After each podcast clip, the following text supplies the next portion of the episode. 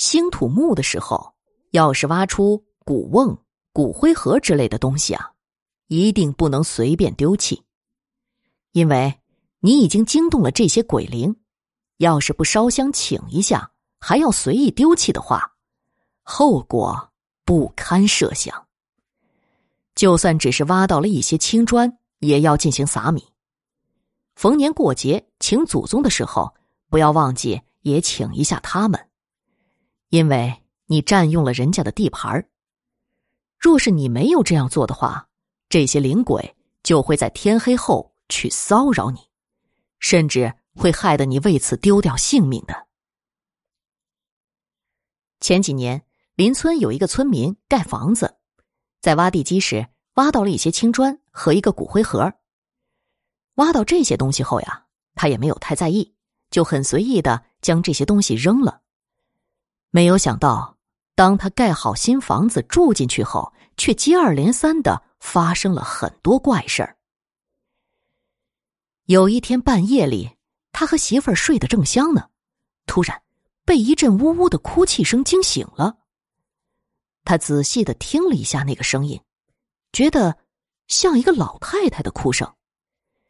接着又仔细的听一下，发现那个声音居然是从房子的地下面传出来的，还隐隐约约的听到那个老太太很哀怨的说：“还我的房子啊！”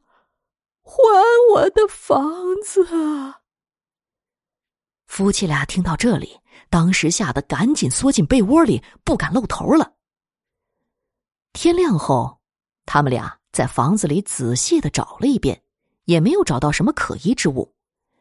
他们以为是夜里听错了声音吧，也没有把这件事儿放在心上。又过了几天，他媳妇儿去洗澡，由于浴室非常的小。所以洗澡的时候呢，就非常靠近气窗。就在他媳妇儿洗到一半的时候，突然抬头一看，正巧看到气窗上有一个老婆婆的头。当时他媳妇儿吓得整个人都僵住了，也无法动弹。就在这时，那个老婆婆的头竟然阴森森的笑了，并悠悠的说。还我的房子！还我的房子！说着，那个老婆婆的头就朝他媳妇儿扑了过来。这时啊，他家里养了一只大黑狗，听到浴室里有动静，就汪汪的叫着跑进浴室里，吓跑了那个老婆婆的头，救了他媳妇儿一命。经过这件事情后，男人请来一个阴阳先生，才知道。原来自己挖地基的时候挖出来的那个骨灰盒在作怪。那个骨灰盒盛的是一个老太太的骨灰，他把它扔掉了，自然会惊动到老太太的鬼灵来他家里作祟。很快他就找到了那个骨灰盒，并给他烧香磕头，重新埋葬了。从那以后，他家里才得到安宁。